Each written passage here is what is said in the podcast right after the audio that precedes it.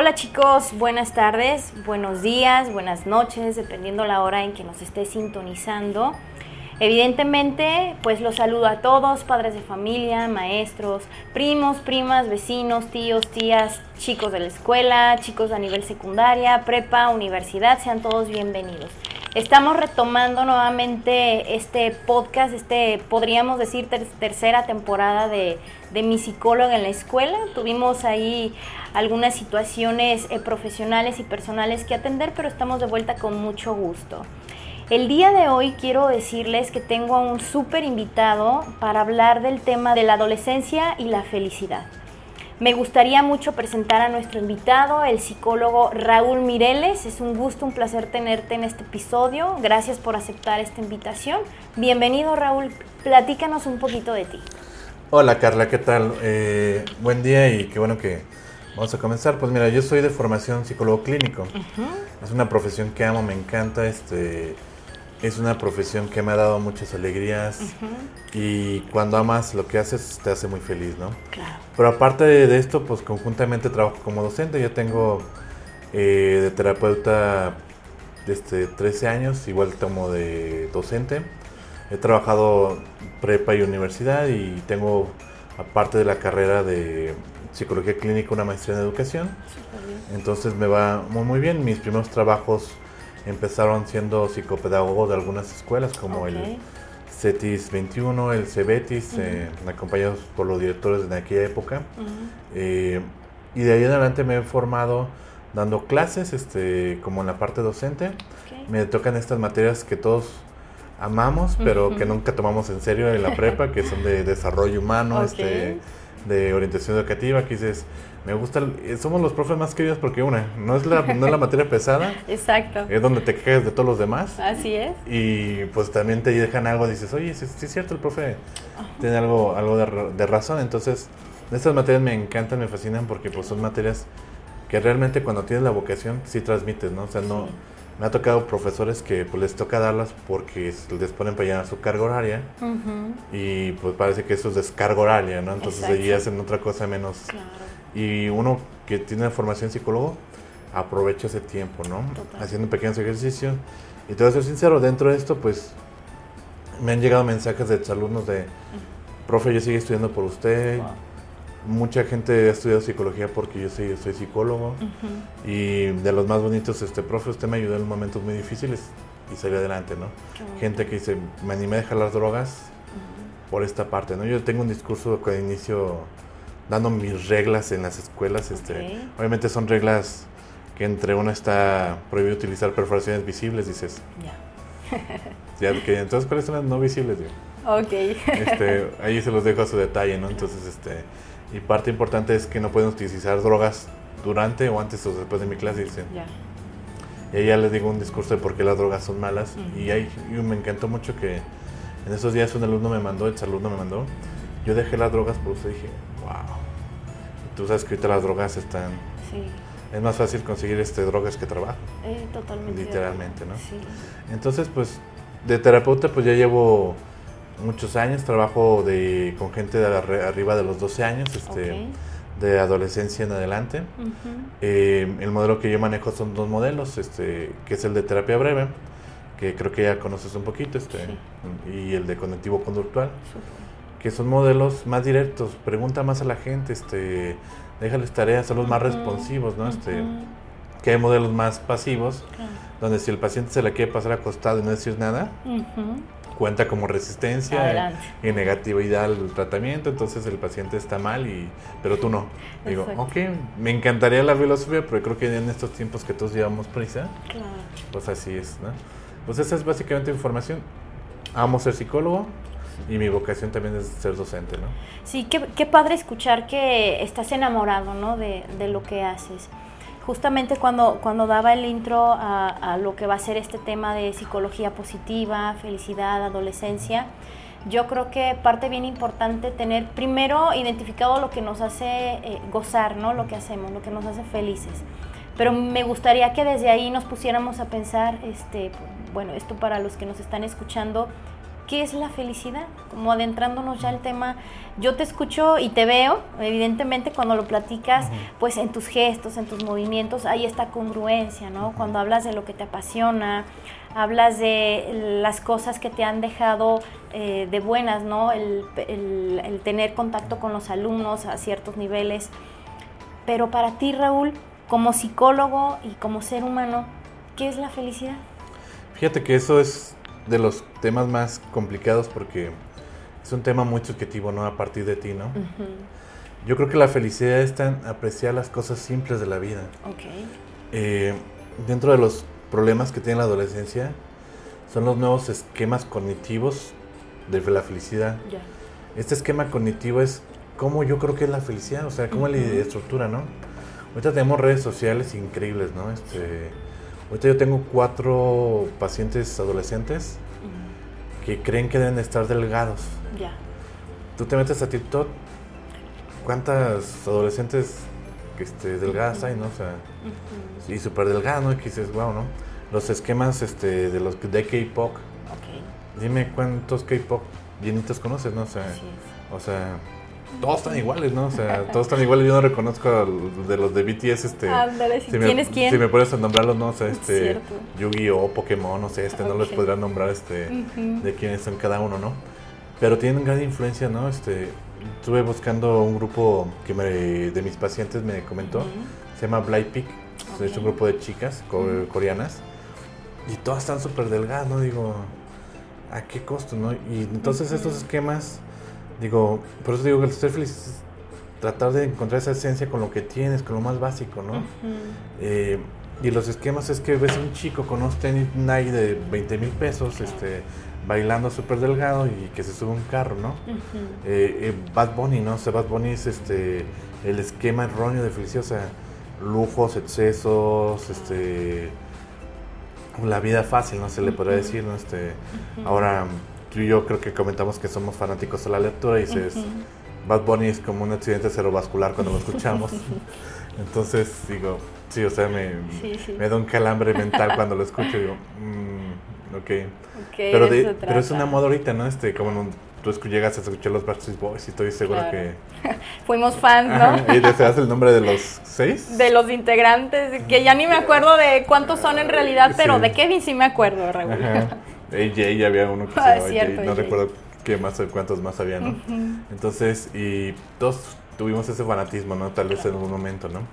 Por ejemplo, el esquema de la felicidad está ahorita con los adolescentes muy mellado por cosas que no pueden disfrutar, ¿no? Por el estereotipo, el modelo eh, perfecto, entre comillas, a seguir, ¿no? Claro. Yo, por ejemplo, para tu público, ¿no? Le, les digo, Recuerden, y esta imagen me viene porque vi un niño comiendo sandía. Mm. Este, estaba en una banqueta comiendo una rebanada de sandía. El niño estaba manchado, no, chorreado, este, parecía que estaba este allí cubierto de sandía, ¿no? Entonces, este, y escupiendo las semillas a un lado y comiéndose bien a gusto, la cara bien manchada, dije, ese niño es feliz. Comiendo, digo, ¿por qué no recuerdan cuando realmente comían? No sé, un adolescente recuerda cuando comes mango. Ya. En ese momento es feliz porque no te importa cómo te ves, cómo te visualizas, ¿no? O sea, este, yo digo que si en el mango no terminas manchado, no te lo comiste chico, ¿no? Entonces, este, y eso es algo que me sorprende que la felicidad tiene que apegarnos a esto, ¿no? Estas raíces tan básicas, tan sencillas, digo. ¿De qué te sirve tener unos tenis si no tienes con quién caminar y platicar, no? Cierto. ¿De qué te sirve tener este cuarto tan bonito, tan decorado? Claro si nadie te va a acompañar a tomarte un café, ¿no? Claro. Eh, cosas tan sencillas, ¿no? Este, eh, me encanta mucho que dicen este, este, que le gritan a los de BTS, te amo, este, en un concierto en online, ¿no? Este, porque pues, nunca han venido aquí, ¿no? Digo, ¿y cuándo le dijiste te amo a tu mamá, no? por ejemplo. por ejemplo, digo, entonces, pues estos esquemas, algo que deben entender la adolescencia es que son varios tipos de vida y que tal vez esas personas sí disfrutan lo que hacen y a veces no lo disfrutan, ¿no? Está viendo una serie en Netflix, este, La Casa High, este, que habla de youtubers de Estados Unidos y de influencers este, que viven todos en una casa. Y dice, nosotros estamos sufriendo porque tenemos que pensar qué subir, qué hacer, este, tú que tienes este podcast dices, ¿a quién voy a invitar? ¿Cuándo lo voy a grabar? Este, ¿En qué momento? Dices, este, nutrir una red social es bien complicada, ¿no? Y luego, este, pues yo digo, me encanta ser el niño que se está comiendo la sandía porque no me preocupa, ¿no? Pero ya cuando tienes una imagen pública es de, no puedo mancharme porque el meme, la burla. Por ejemplo, tú que tienes compañeros que son profesores, el día que comete un, un, error un profesor en su imagen, Híjole. ese apodo le dura tres, años de generación, ¿no? Entonces, este, y, y eso dices, y veo que la gente dice, me encantó porque pues, se me hizo importante es que una, les afecta que no, que no tengan los mismos seguidores, les afecta que tienen que subir cosas. Y también la crítica social es muy complicada, ¿no? O sea, si realmente quieres esa vida donde todos se están observando, cuando puedes ser tan feliz con dos o tres personas en tu vida, no sobresaliendo. Entonces, el esquema de felicidad que nos manejan ahorita es muy materialista, muy consumista y todo se acaba rápido, ¿no? Los celulares tienen una obsolescencia programada de 3 a 5 años y se van, ¿no? Entonces digo, este esquema de felicidad se tiene que modificar mucho en los adolescentes y tenemos que hacer un trabajo muy fuerte. Claro. ¿Opinas entonces, eh, Raúl, o consideras importante quizás hacer un pequeño experimento, ¿no? Para los chicos eh, que nos escuchen. Bueno, ¿qué pasaría si apagamos el Wi-Fi? ¿Qué pasaría si le dedicamos unas, un par de horas, no más, ¿no? A no utilizar el celular? quizás nos conectemos como con esta esencia, ¿no? Y lo que verdaderamente me hace pleno, quizás. Quizás me dé la oportunidad de acercarme con aquella persona, mamá, papá, hermano, hermana, y me, y me dé el tiempo y tenga la disposición de conocerlo como ser humano porque vivimos juntos, vivimos en el mismo techo, pero ¿cuántas veces no estamos cada quien en la recámara con nuestro celular y no nos damos la oportunidad de conectar con otra persona? Es decir, ¿crees tú que la felicidad tenga que ver con, con, esta parte de conectar con los demás, con tu esencia, con tu familia, con tu raíz? Claro, mira, algo que trata de conectar o nos desconecta también mucho con los adolescentes. Es este concepto alemán de Set o mejor conocido como el espíritu de los tiempos, eh, que a los papás llegan a la casa y ven a su hijo en el celular. Y dicen, ¿por qué no te sales a jugar fútbol? ¿Por qué no te haces esto? ¿Por qué, ¿Por qué no trepas un árbol? ¿no? Dices, ¿pero qué? Porque en el espíritu de los tiempos de los papás hacían eso. O sea, eh, yo creo que los celulares tienen un boom del 98 para acá, del 2000 para acá. Y que tengan la tecnología que tienen ahora. Muy reciente. Muy reciente, ¿no? Entonces nos cuesta mucho trabajo entender el espíritu de los tiempos de los jóvenes, ¿no? Y también a los jóvenes le cuesta mucho trabajo entender el pasado de los papás, ¿no? Cierto. Eh, aquí nos falta un poco de empatía de los dos. Y el que más se desconecta es el joven, ¿no? Me gustaría mucho que los jóvenes este, sí tuvieran esta conexión con el papá. Papá, tú cuéntame cómo. Ah, con razón me tratas así, o sea. Sí, claro. Tú juegas fútbol, te sales de las 6 y llegas a las 12 de la noche. Y tú te quedas con ganas de jugar fútbol y dices, este. O sea, tú jugabas a las escondidas, este, y pues yo no, no tengo, han cambiado, el tiempo es muy difícil, ¿no? ya los niños, la gente, los adolescentes ya no salen. Los grupos, no sé, cuando tú eras joven, este, yo recuerdo que mi grupo de amistad de la calle era de 12 personas o más. Ahora este, los veo y no hay nadie en la calle, ¿no? Este, este, y nos da hasta miedo que salga, ¿no? Este, por la cuestión, ¿no? Entonces el papá en esta cuestión de entender la felicidad, de entender el espíritu de los tiempos que están viviendo los niños, ¿no? No le puedo quitar el teléfono porque ella es parte de su tiempo, ¿no? Es parte de su época, es parte de que él tiene que estar allí, ¿no? Pero sí le puedo decir, ¿sabes que En ciertos espacios, hora de la cena, hora de la comida... Procuremos mejor el diálogo. Claro, y, y, hacerlo con la parte con la parte propia, ¿no? Este, con la parte que dices, este, a los papás les estresa mucho pues, ¿cómo estuvo tu día? Bien. fin de la conversación. Dices. Eh, y a mí, eh, mi libro favorito de toda la vida ha sido el Don Quijote, ¿no? Ya. Lo puedes ver por aquí, este, que tengo como 80 Don Quijotes. este, y alguna vez leí que un gran libro tiene muchas historias. Don Quijote se pierde en la selva, le roban el burro a, Sancho, las dos peleas que tuvo con, con el este, bachiller Carrasco. O sea, tiene muchas historias muy, muy bonitas, ¿no? Este, demasiadas, los molinos, o sea.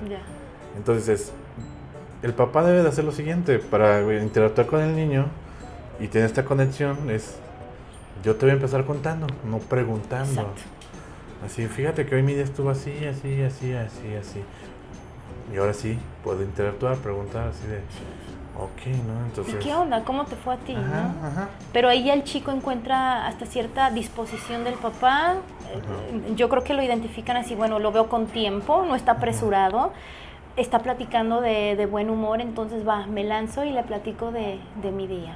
Claro, y esto es bien importante que el papá debe entender que, pues sí, nos molestan las redes sociales, nos molestan este que esté en el celular, pero tengo que respetar que es su época y su estilo de vida, ¿no? Pero también el niño debe entender que pues también hay ciertas reglas, ciertas normas, ok, no te está pidiendo todo el día, todo el rato. este, yo le digo que algo bien importante es pasa tiempo de calidad, ¿no? O sea, no les quites todo su tiempo, pero si dices sábados de ver películas, ok, se respeta, se quita el teléfono. O sea, tienen los otros días de la semana para estar con tu celular pegado, las otras horas del día, pero de tal a tal vamos a ver una película familiar. Involúcralos en hacer algo, ¿no? Este, Las palomitas. La felicidad tiene esta cuestión del tiempo, ¿no? Este, eh, tengo una pareja que tiene esta cuestión que la que la mujer dice, es que yo quiero ir a las tiendas a desayunar, este, al, café, a todo esto. Y su esposo es que a él le encanta, son de esas gentes que nos caen mal cuando es domingo porque están corriendo, lavando el patio, este, desde las 6 de la mañana. Y el señor dice, no, pues para mí tienen un terrenito, se van. Eh, él se agarra cortando el pasto, se agarra regando todo y eso le da felicidad. Y digo, ok, desde debemos de respetar que pues la felicidad, como es muy propia, debo de respetar si, si a ese adolescente le hace feliz ver videos, estar viendo memes, estar viendo una serie. Ok, debo de respetar que ahora es así, ¿no? Tú en tu tiempo eras diferente o ahora en tu tiempo es diferente. O también tu felicidad no es un molde para todos, ¿no? Así es. Y eso es lo que le cuesta mucho a los adultos. Al adulto se le olvida que un día fue joven y nos hacemos tiranos de la juventud. A mí un dicho de la psicología que me encanta dice, eh, repetimos para no recordar y recordamos para no repetir. O sea, cuando estás haciendo algo muchas veces es porque estás tratando de bloquear algo, ¿no? Te estoy castigando para que no seas feliz, pero estoy tratando el recuerdo de que yo sí fui feliz, ¿no? Y a veces cuando recuerdo, ya no repito, digo, ah, sí es cierto, o sea, ya, dices, este, no quiero que tomen, ¿no? Y luego te viene el recuerdo y dices, ya me recuerdo cuál era mi apodo de borracho, no, no, sí, vete, hijo, este, pero con cuidado, ¿no? Pero sí, los papás se les olvida esta parte, ¿no? Que queremos educar con el mismo molde que nosotros llevamos y una, los tiempos cambian y aunque sea tu sangre, tu genética, no es tu molde, ¿no? Entonces, este, aunque parezca que son clones tus hijos, pero se nos olvida que pues ellos tienen su, su forma de ser, ¿no? Su, su esencia, ¿no? Sí, y hablando sobre todo de la adolescencia, Raúl, pues saber, ¿no? Y conocido por todos, a lo mejor no desde lo teórico, pero sí en la práctica, que es una etapa en donde hay tanto reajuste, tanto cambio, que a veces es lo que termina asustando también a los papás, ¿no? Y cómo que ahora me habla de este tema, y cómo que lo veo feliz eh, con este grupito de amigos, pero es que para mí son, ¿no? Y empiezan las etiquetas y esto va alejando al adolescente y esto va a hacer que, se pierda la confianza o esta congruencia que después piden mucho los papás, pero como que no tomamos nota de que también podemos caer en esta incongruencia. Claro, algo importante para no caer en esta incongruencia mm. Es equilibrar las necesidades, ¿no? ¿Qué necesidades tengo yo como papá? ¿Y qué necesidades tiene mi hijo como adolescente? ¿no? También. Este, porque ahora con esta nueva educación, esta crianza positiva, pues no se trata de reprimir, ¿no? O sea, los papás de ahora vienen de una historia, ¿no? Este, y algo que le diría a, tus, a los jóvenes que te escuchen, antes de juzgar a tu papá, conoce su pasado, ¿no? Hay que conocer el pasado de tu, papá, ¿no? O sea, si a ti te pegó, a él le dan unas golpizas tal vez, ¿no? Si a él, este, si a él no lo dejaban salir, a él lo mandan a trabajar, ¿no? O sea, este, ¿cómo eran tus abuelos? O sea, los abuelos cambian con los nietos. Claro, total. Inevitable. Pero lamentablemente vienen arrastrando. Y yo digo, este. Todos venimos siendo mejores padres de los que nos tocan, ¿no? Una de las frases que me encantó es que, y los adolescentes lo van a comprender hasta que tengan hijos, ¿no? Uno aprende a ser padre, uno aprende a ser hijo hasta que es padre, ¿no? Entonces dices, sí, cierto, o sea, en esta parte. ¿no? Entonces, primero, no juzgues a tu papá hasta que no conozcas su pasado, ¿no? Es que, oye, pero ¿sabes por qué da tanto miedo que salgas? Oye, yo sé que no, no, no vas a repetir la misma historia, pero ¿sabes por qué te gritan? ¿Tú sabes si a él le gritaban? Claro. O sea, a ti te gritan, a él le pegaban. O sea, él está siendo mejor padre del que le tocó a él. Entonces, equilibrar las necesidades tiene que ver, primero, los papás y los adolescentes tienen que saber algo, aunque la soberbia adolescente es de yo ya sé. Esta parte de la adolescencia me encanta porque dices, quiero retar las reglas que me ponen, ¿no? No quiero que tomes. Es todo lo contrario. porque uno está construyendo sus modelos de reglas, ¿no? Entonces, sí, sí, a ver si, como que tomas malo, ¿no? Y ya dices, no, sí fue malo, ¿no? Entonces, el papá no puede soltar a los, a los adolescentes porque su deber siempre es cuidarlo, ¿no? Siempre, ¿no? Pero sí con una creencia positiva de, quiero que cumplas mis necesidades, yo no te puedo dejar esto si no cumples con esto en la casa, ¿no? O sea, sí te voy a dar permiso que vayas a la alberca tal día, pero ese día eh, me lavas el patio, ¿no? Este, me da la necesidad. O sea, si tú tienes las tuyas, te las voy a ayudar a cumplir, pero ayúdame con las tuyas, ¿no? Claro, yo, yo creo que tiene que ver, y es válido, ¿no, Raúl? Hablar también de cierta negociación cuando se tiene eh, hijos adolescentes porque luego podemos caer en esta parte de ser eh, padres autoritarios o docentes autoritarios. No se diga también en las escuelas y en las aulas cómo existe esta figura tan rígida del, docente. No todos aclarando, ¿verdad? Por supuesto.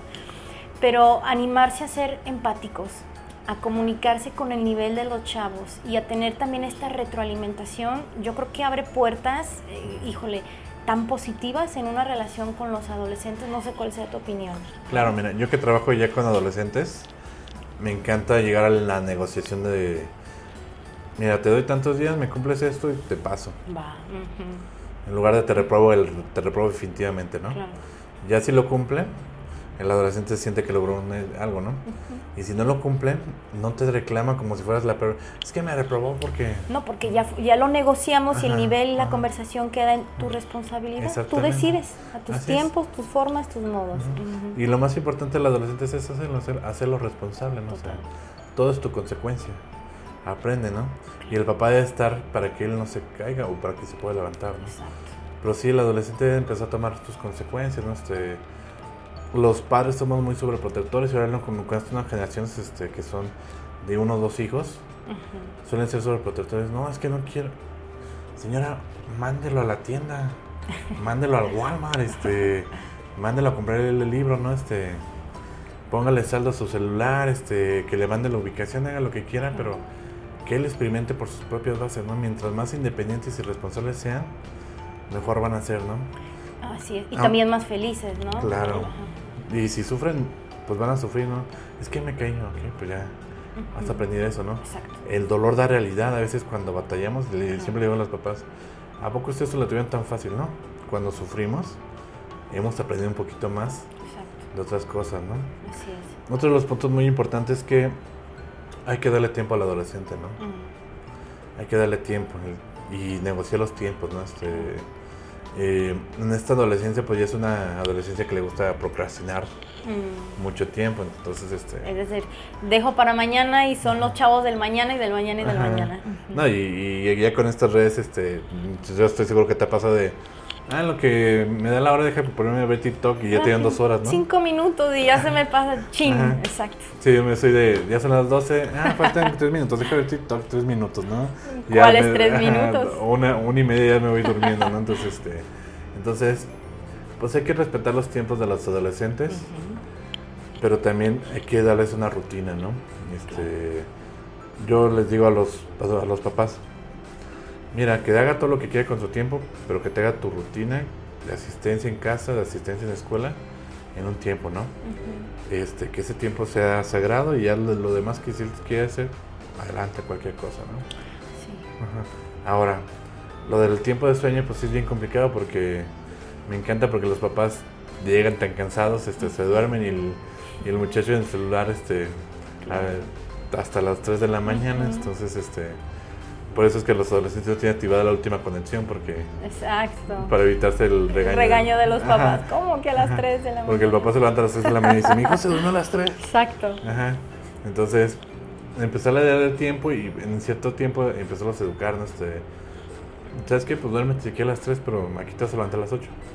Él mismo va a decir, oh, Ya, ya, te hago responsable también. Y entonces probablemente yo como adolescente diga, no, pues no me conviene en realidad. Mejor me duermo a la una o me voy eh, midiendo, ¿no? Y esta parte de la autorregulación me encanta. Sin ser autoritarios, sin ser, sin ser rígidos con los chavos, ellos van encontrando el sentido de, de, lo que nosotros pretendemos que logren, ¿no? Claro. Pero dejándolos experimentar si no los dejamos experimentar y que tengan sus consecuencias, que se raspen las rodillas, pues difícilmente también generan sus propios hábitos y sus propios conocimientos. Claro. Y este concepto de la libertad guiada lo debemos de aplicar mucho en los adolescentes, ¿no? Sí. Algo que también va a generar la felicidad de los adolescentes es la psicología positiva, mm. que es en lugar de enfocarte en lo malo de tu hijo, en lo negativo, oye, es que mi, mi hijo se levanta tarde, no hace esto, no aquello, no, no, bla, bla, bla y le tienes que preguntar al papá, y aparte que está apático, callado, aislado, se en su cuarto, se viste de negro, este, eh, no te contesta los mensajes, porque, ah, no sé te ha tocado que los adolescentes me fascinan. Tú ves el WhatsApp de un adolescente y tiene 80 mensajes sin leer, ¿no? Dices, ¿cómo puedes vivir con 80 mensajes sin leer, no? Entonces, ¿qué haces para que tu hijo tenga algo positivo en su vida, una actitud, no sé? qué actividades positivas tiene o buenas, ¿no? ¿Lo dejas ir con amigos? ¿O lo fomentas a que salga con amigos? Porque, oye, si es que mis amigos no, no, saben este, llegar a tal plaza, ¿no? Invítalos a la casa. Claro. Ajá. ¿Has invitado a que tu hijo haga un ejercicio, algo que le fomente? No, no le gusta. ¿Algo artístico?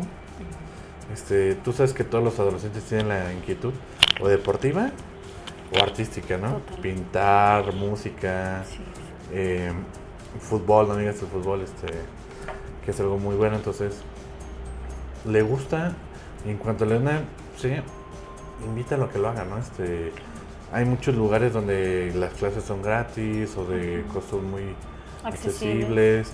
Ya está YouTube, ¿no? dices, ok, hijo, pues em, no hay mucho dinero, pero te compré tu guitarrita y emprende en YouTube y déjame ahorrar para unas clasecitas y de ahí para adelante, ¿no? Entonces, este, ¿qué actividades positivas haces, no? O sea, sales con tus hijos más allá de otras cosas porque las familias consideran que salir es ir al súper. Ya. Digo, no, pues qué padre, ¿no? ¿Y qué hizo tu hijo? No, pues me pasaba las cosas. Ah, se llevó el carrito. ah, digo, dices, eso no es nada positivo, ¿no? Salir es algo recreativo, ¿no? Te estoy diciendo vete al campo, este convivir, ¿no? Este... Juegos de mesa, Raúl, ¿no? Algo tan sencillo y tan común, en nuestra cultura incluso, ¿no? Claro. Lotería. Ajá. Sí, yo de los recuerdos más bonitos que tengo es que mi abuelo me enseñó a jugar baraja. Yo soy un tabú para la baraja, un día te voy a enseñar y no, de acuerdo. Me, no me ganas ni con trampas, ¿no? De acuerdo. Este, entonces, o sea, hasta esos tipos de juegos, ¿no? Yo, por ejemplo, odio el Monopoly, este, este, el, me encanta el Scrabble. Ya. Este, Sí, nadie me gana, entonces, este, como creen que sé mucho, pues me invento las palabras, ¿no? sí, sí existe la palabra, ¿no? Entonces, este, obvio, ¿no? Entonces, ¿qué cosas realmente haces con tus hijos, no? Este, eh, una tiene una afición, ¿no? o sea, ah, le vamos a León, o sea, me encantan cuando los papás ven el partido con el hijo en la tele, ¿no? Y ya después van al estadio, ¿no? Y los dos con la play dices, son fanáticos, ¿no? Son, tienen esa afición, ¿no? O sea, dices, wow, ¿no? Este, esta cuestión de qué haces con tu hijo, de una cuestión positiva, una actividad positiva, algo que les deje, ¿no? Este, no, es que nos levantamos temprano a, ir por el menudo. No, pues eso no es una actividad, ¿no? O sea, o sea, eh, hay algo que me encanta que es una actividad nueva que yo dejo padre e hijo, preparar sushi. Oh, es, sí, preparen sushi con su hijo. Ya es que esta es una comida pues relativamente fácil de preparar. este, entre comillas, yo diría. este, pero ya cuando lo preparas tú te sabe más rico. Entonces, este, entonces, este, y es ok, preparamos algo, este, aprendemos a cocinar, este, y nos lo comemos, ¿no? Este, preparen botana, preparen comida, este, muchas actividades positivas y eso es que a tu hijo, lamentablemente, porque somos padres, nos encargamos de ponerle reglas a los hijos, porque es por su bien, por su bienestar pero es para alejarlos del mal, ¿no? Pero ¿qué lo hacemos para acercarlo al bien, ¿no? Por lo positivo, ¿no? O sea, entiendo que él tiene que tener ciertas actividades, ciertos deberes, ciertas labores, pero ¿qué haces tú para que también sepa que la vida es buena, ¿no? Que es recompensante, ¿no? Vayas al campo, van a alguna actividad, este, pasas tiempo con él, platicas. ¿Qué pasa, no? O sea, ¿qué más allá hacen ustedes de para que el hijo apriete no el papá que siempre está enojado, el papá que da reglas, la mamá que impone, ¿no? Sino qué más hace para que el, este hijo vea lo bueno del papá, ¿no? Lo positivo, lo bueno de la familia, el crecimiento, ¿no?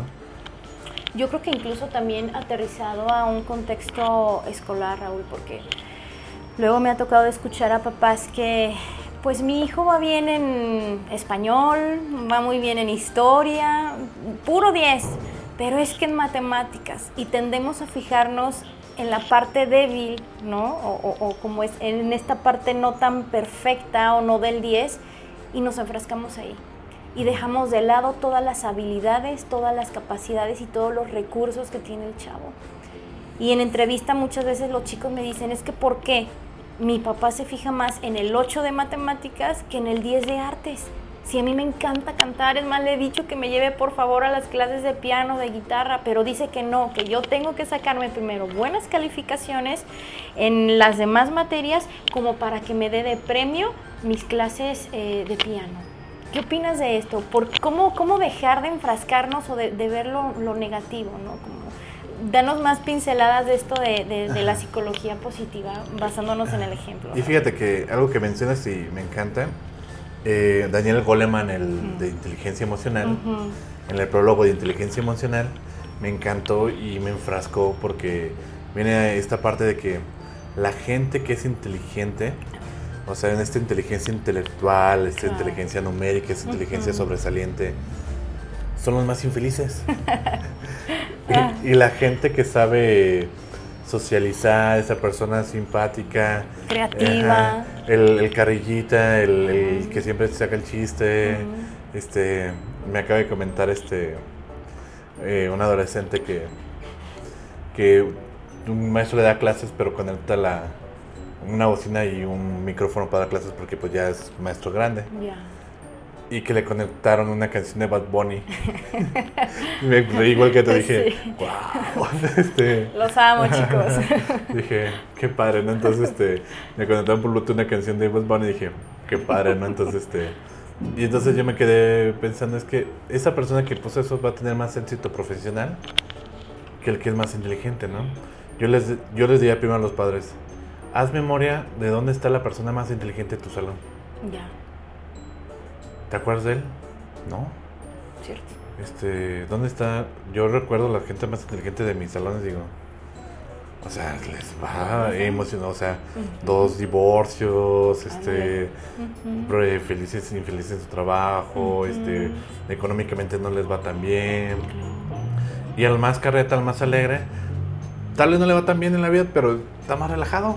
Relajado, más feliz, con más recursos quizás. Entonces, primero, si tú crees que, el ser tan inteligente, primero vete en tu reflejo, ¿no? ¿Qué tan inteligente fuiste tú y qué también te ha ido, ¿no?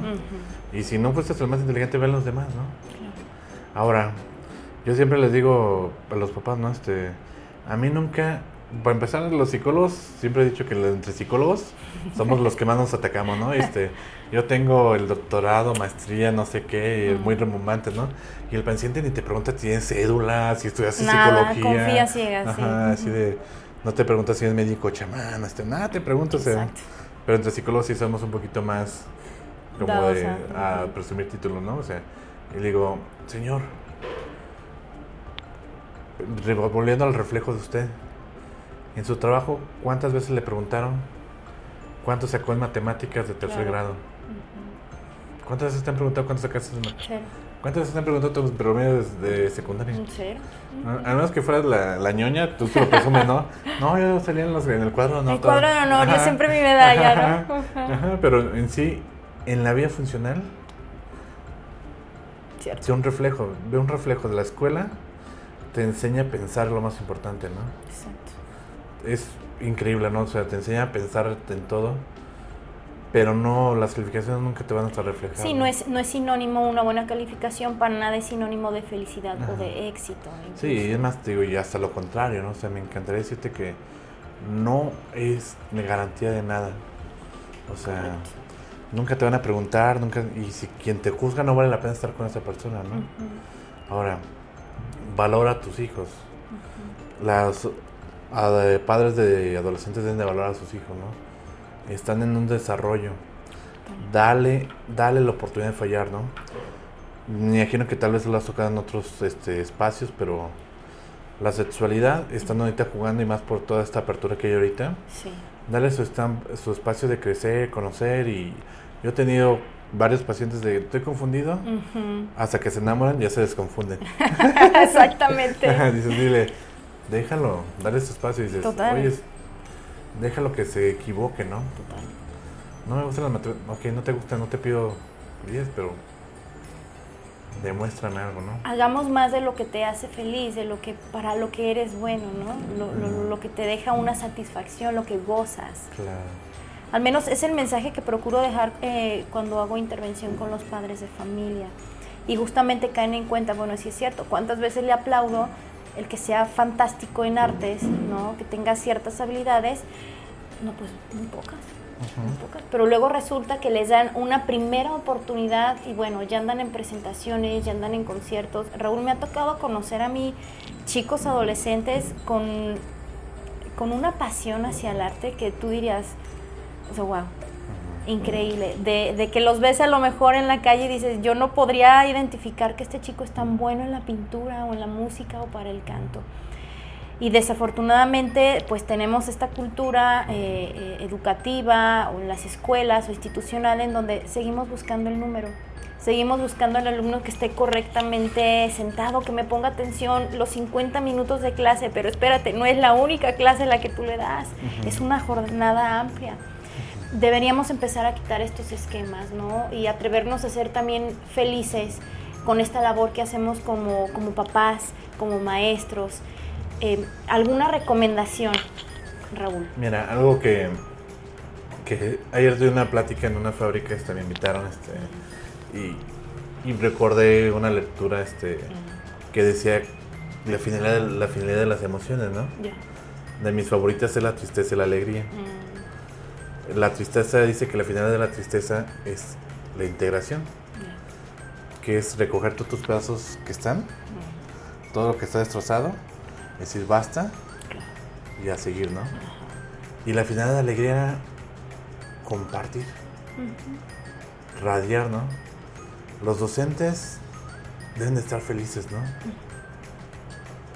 Yo, yo cuando me preguntan, cuando los, los cuando están estudiando en la universidad. Ah, profe, es que el profe no nos gusta su clase o ni sabemos para qué la llevamos, ¿no? Yo les digo, pregúntale a tu profesor para qué te va a servir en la vida. y según la respuesta, va a ser que te guste, ¿no? Entonces, primero, como docente, deja algo positivo, ¿no? Deja algo positivo, ¿no? Yo en mis exámenes pongo al final una frase, digo, ojalá alguien la lea, ¿no? Este, pero también ese, ese lo que radea, ¿no? O sea, ahora, como dices, profesores, ¿y cuál es tu momento feliz de la clase? Ajá. ¿Lo disfrutas ah, acaso? Sí, ¿Te diviertes? sí. ¿Lo gozas? O sea, o les diste algo de felicidad y dices, les di... Calma, eso para fuera de mi jornada, ¿no? Como que no, no hay lugar aquí para la felicidad. Dices, dices, tu programa es hacer los humanos, no hacer los robots, ¿no? Entonces, este, entonces primero eh, ¿Cómo dejar la felicidad? Primero entiende que la felicidad se contagia, ¿no? Promueve tu felicidad, ¿no? Tus hijos deben de verte feliz. Tus hermanos deben de verte feliz. Tu profesor debe de radiar felicidad, ¿no? Yo siempre he dicho, el psicólogo debe de vender también su imagen, ¿no? Total. Este, yo te comenté hace rato, yo dije, tu imagen, dije, es increíble, ¿no? Da tranquilidad, da paz, ¿no? Dije, qué padre contigo a terapia, ¿no? Entonces, este, y, eso, y eso es algo que debemos de conseguir todos, ¿no? Entonces, la felicidad, aparte que su beneficio es que se contagie, transmitirla, se debe sentir, ¿no? y encontrar algo más básico. Este, primero busca por qué te sientes infeliz y valora realmente si vale la pena, ¿no? Es que no soy feliz porque no tengo mil seguidores. ¿Y para qué los quieres? Digo, ¿para qué, qué necesidad quieres mil seguidores? No sé, no, no le hallo la... Bueno, en este momento yo no, este, la hallo, ¿no? Pero eso te realmente va a hacer feliz, no sé. La felicidad va, como lo iniciamos, personal, ¿no? El adolescente debe darse cuenta que debe ser feliz en su casa pintando para él, no para recibir halagos, ¿no? Tú haces, los, nosotros somos psicólogos, ¿no? ¿Cuántos casos has sido de éxito? Y no los andas presumiendo y cacareando, ¿no? Pero te hace feliz, ¿no? O sea, tú y yo tenemos una sonrisa de cuando el paciente dice, gracias, me has ayudado y sale, sales contento así dices, este... Para mí es el premio mayor, sí. Y realmente las cosas que te hacen feliz no se presumen porque son muy personales, ¿no? tomarte este café, tomar una plática, sentarte en San Juan de Dios con la nieve. Este te hace muy feliz, ¿no? Entonces, ¿cuántas fotos tienes de tu perro cuando te recibe? Ninguna. Y eso te hizo feliz. Claro. Entonces, buscarse la parte personal, ¿no? Irte a lo más básico y a lo más cercano a ti, ¿no? Dejar de envidiar, dejar de compararte. De los adolescentes feliz durmiendo, duérmete. Claro. Y lo más importante, este, yo creo que con esto, para acentuar la plática, se nos olvida agradecer. Sin importar si crees en algo, agradecele a la vida, al universo, al Goku, a, cualquier persona, este, a lo que creas, a lo que creas, no, a ti mismo, ¿no? Este, pero un acto positivo, dentro de lo cognitivo conductual dice, hay que formarse hábitos positivos. Y los hábitos positivos es te la pasas quejando todo el día, ¿no? ¿Qué, atraes entonces por consecuencia? Ajá, así de otra vez, ay, voy a ir a trabajar, ¿no? Este, otra vez a las 7, ¿no? Hoy la maten. Oye, pero no todo ha sido malo en tu vida, en tu día, o sea, agradece y agradecer y empezar desde lo más extraordinario hasta lo más básico, ¿no? Agradecer que tengo un café con Carla hoy, este, que es maravilloso, este, ¿qué podemos más agradecer? No sé, agradece a ti, no sé, oye, eso es cierto, ¿no? Y yo sé que esta analogía de este estaba triste porque no tenía nadie hasta que ve alguien que no tenía piernas es muy quemada, pero sí es cierto, agradece cosas, ¿no? O sea, o sea, agradece que tienes trabajo, o sea, cuánta gente batalló después de la pandemia, ¿no? Agradece que tienes mamá. Oye, este me encantó un post que una imagen que vi el otro día que dice no, no llores cuando tengas alguien con quien pasar el 14, sino el 10 de marzo, de, mayo. De Digo, sí es cierto, o sea, o sea, tú estás preocupado por quién pasa el 14, pero el día que te falta el 10 de mayo, digo, ahí va a estar lo feo, ¿no? Entonces, dentro de todo esto, digo, primero, y luego, y es los papás, que no se les olvide que fue adolescente, ¿no? Claro. Entender que hay épocas, ¿no? Y es papá para la, y el, el adolescente, no sé y los maestros, o sea, son épocas diferentes. El adolescente debe entender que de la época viene el papá. Y decirle, entonces papá, ¿cómo le hacías para mandar un audio? No, pues... No había manera. le, mandó un beeper, ¿qué es un beeper, no? Exacto. sí, este. Entonces así de, entonces te tienes que parar en la esquina a hacer una llamada, sí, y, no te has saltado, dices, no, que entonces no, no has saltado en las esquinas, ¿no? Entonces aquí, eh, entonces entender los dos, la época, ¿no? respetar y negociar las necesidades tanto del papá como de los adolescentes. Las dos son personas, ¿no? A los papás se les olvida que sí es tu hijo, pero tiene necesidades, ¿no? Y estas necesidades tienen que ser respetadas, ¿no? Y tú también tienes necesidades, entonces negociar las necesidades, ¿no? Entonces lograr este equilibrio, ¿no? Otra cuestión, actividades positivas, no todo lo negativo, ¿no? Recoge, haz esto, eh, calificaciones, ¿no? positivo. Y antes de juzgar algo, primero ve tu reflejo, ¿no? Como papá ve tu reflejo y dices, yo lo estoy juzgando, que anda todo greñudo, ¿no? Y, ya ves la foto tuya y dices, ah, De cuando estaba imitando a John Lennon, entonces como que no es tan congruente, ¿no? Y dices, este, era Juan Morrison, ¿no? Entonces, ah, este, entonces dices, y ahora lo, porque trae el pelo así, o cosas así, dices, ok, este, dices, ¿por qué traes los pantalones tan pegados? Papá, ¿por qué los traes tan acampanados, no? Entonces, en qué, en qué cambió, ¿no? Claro. Entonces ver este reflejo de ambas partes, ¿no? Este, darle tiempo al adolescente pero y también ponerle tiempo, ¿no? Ponerle una rutina, Claro. pero dentro de esa rutina darle su tiempo, ¿no? Desde ese momento sé feliz, ¿no? Sé feliz lo que tú quieras, pero cúmpleme con estos tiempos. Y lo más importante es que apre- aprender a agradecerlo todo, ¿no?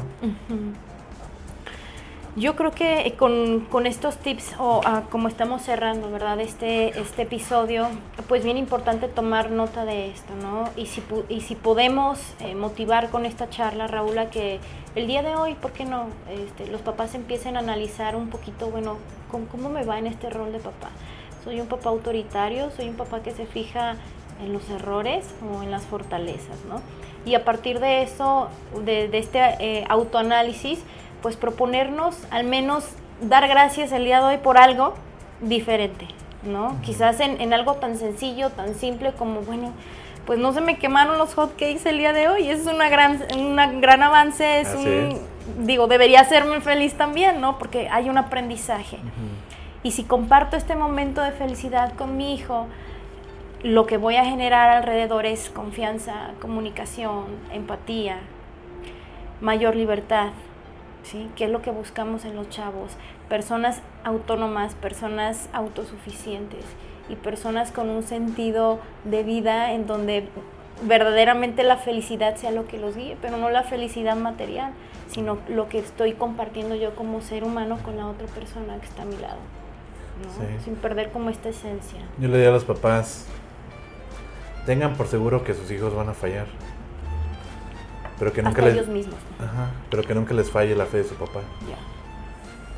Sí, este, dentro de los esquemas familiares, de la terapia familiar, el papá es el que da la seguridad. El papá es el, si un papá dice, ok hijo, sacaste un 8, no te preocupes. Todo bien, ¿no? Pues, un 8, ni para eso sirves. Tú mismo le estás mirando su seguridad, ¿no? Claro. No seas tan intenso con cosas tan temporales que puedes que generas un trauma Claro. eterno, ¿no? Entonces, son cosas temporales, ¿no? Así es. Papás, ¿qué sacaste en secundaria en matemáticas? Yo ni me acuerdo, este, Sí. qué saqué, o sea, me acuerdo de mi maestro, el buen maestro Hurtado, este, pero de ellos no ni me acuerdo que estoy seguro que no sacaba nada bueno. o sea, Ya. Sí, o sea, he sido muy bueno en las calificaciones de la vida, pero de la escuela tal vez no. Tal Entonces, vez. este, Sí. entonces, ¿qué importa, no? Este, y como dice Daniel Goleman, ¿no? Lo que importa es que aprendas a vivir la vida, no la escuela. Totalmente. Oye, Raúl, y finalmente, para aquel papá, aquel profe, aquel eh, chavo, adolescente eh, o joven, haya hecho clic ahorita con este tema y diga, bueno, como que sí, identifico que me cuesta eh, resaltar el lado positivo o considero que necesito apoyo, ¿no? Como para pulir esta situación en mí. Eh, tú te dedicas también a dar terapia, ¿cómo es que pueden acercarse contigo? Si, eh, bueno, al- al- alguien de nuestro eh, auditorio el día de hoy decide eh, iniciar un proceso terapéutico, ¿cómo te contactan? Claro, Carla, mira, pues tengo página de Face que es SIC. Raúl Mireles. Ok. también mi Facebook personal que es Raúl Mireles. Y principalmente por WhatsApp, que mi número que es 477 ujú, 233 2633, ¿no? ok. Estoy ubicado en el centro, en zona centro, entonces que saquen cita y que vengan para acá, ¿no? Para apoyarlos con temas de crianza positiva a padres, este, para guiarlos a los docentes con esta parte psicoeducativa de claro. cómo transmitir algo, ¿no? Este, me encanta cómo los docentes, muchos de los docentes me encanta que son profesionales dando clases, no gente que sabe dar clases de profesionales, ¿no? Entonces, muchos de los profesores, nuevos son profesionales dando clases, o sea, Sí, saben, saben toda su profesión, pero no dar clases. Exactamente. Y de los adolescentes, este, pues cómo generan esta empatía por los papás, ¿no? Este, me encantaría que vieran el reflejo de qué está pasando con sus padres, ¿no? Este, Claro. cómo entenderlos, ¿no? Este, en algún momento podremos llegar a hablar del egoísmo del adolescente, ¿no? Claro. Cómo se cierra en su mundo, ¿no? Y, y todo lo que está, en- todo lo que parece su forma de pensar es bueno y todo lo que no parece es un villano, ¿no? Claro, sí, sí. Entonces, trabaja esa parte, ¿no? Entonces, pues cualquier cosa, pues aquí los esperaría. Excelente, pues ya tenemos aquí un par de ideas para continuar en otros episodios, ¿por qué no, Raúl? Si nos hace favor de acompañar en estos temas en, un futuro, ¿verdad? Un placer. Pues serás bienvenido. Pues bien, entonces hasta aquí llegamos con este episodio el día de hoy. Chicos, papás, profes, les agradezco el favor de su atención. Ya saben cómo contactar a Raúl y pues un placer como siempre. Un abrazo para todos, cuídense mucho. Chao, chao.